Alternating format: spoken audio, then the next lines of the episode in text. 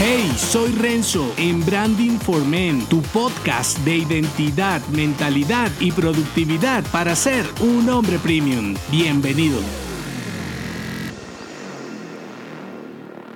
Extermina el reposo autodestructivo, crea tu sistema operativo. Cuando el entorno te obliga a desconectar, tienes dos opciones, entregarte al ocio que te mereces porque el marketing te hizo creer que es así, o aprovechas las reglas para romper el ciclo de la ineficiencia, centrando tu atención en actividades productivas que te ayuden a progresar. Eso sí, antes de caer en la trampa de pensar que tienes un desastre con tu productividad personal porque nunca has encontrado la herramienta ideal, detente. Las herramientas aplicaciones y ecosistemas de trabajo no fueron creadas para darle sentido al hombre sin propósito. Cuando quieres ser productivo para optimizar tu tiempo y poder realizar todo eso que siempre se te ha quedado pendiente, necesitas desintoxicar, restablecer, formatear y actualizar tu identidad. En lo que crees es en lo que resultas. Y un buen sistema de productividad no necesariamente tiene por qué adaptarse a ti. Esto no es un traje a la medida, es una cuestión de evolución y transformación no de personalización. Ya luego, cuando te vuelvas un experto en tu productividad y deseches los hábitos que te vuelven mediocre, entonces sí puedes hacer adaptaciones. Antes no. Mientras tanto, programa estos tres patrones para redimir tiempo en tu marca personal. El primero, paridad. El segundo, lenguaje. Y el tercero, rendimiento. Voy por el primero, paridad. Alinea las actividades con tu objetivo. Asumiré que ya tienes uno. Recuerda esto, los hábitos buenos son los que te acercan a ese objetivo los malos te alejan de él. Entonces, antes de siquiera definir la herramienta en donde vas a gestionar o qué cosa te sonará para recordarte lo que tienes que hacer, define la acción diaria que transformará todo. Segundo patrón, lenguaje. Cuando creas un sistema, debes pensar en los códigos que lo regirán. Es como el lenguaje de programación. Admite solo el tuyo. Un hombre siempre debe saber responder para dónde voy y quién viene conmigo. Si cambia el orden, está jodido. Define las reglas, los horarios, ahora sí el lugar, las herramientas y accesorios. Con internet y lo que trae tu dispositivo será suficiente. Tercer patrón, rendimiento. Prueba tu nuevo sistema. Para rendir tienes que adaptarte. En vez de buscar que las herramientas se adapten a ti, así te parezca contraintuitivo, funciona mejor lo opuesto. Por eso prefiero hacerlo al revés. Busco la herramienta más simple, ojalá nativa del equipo, y me adapto a ella. Eso me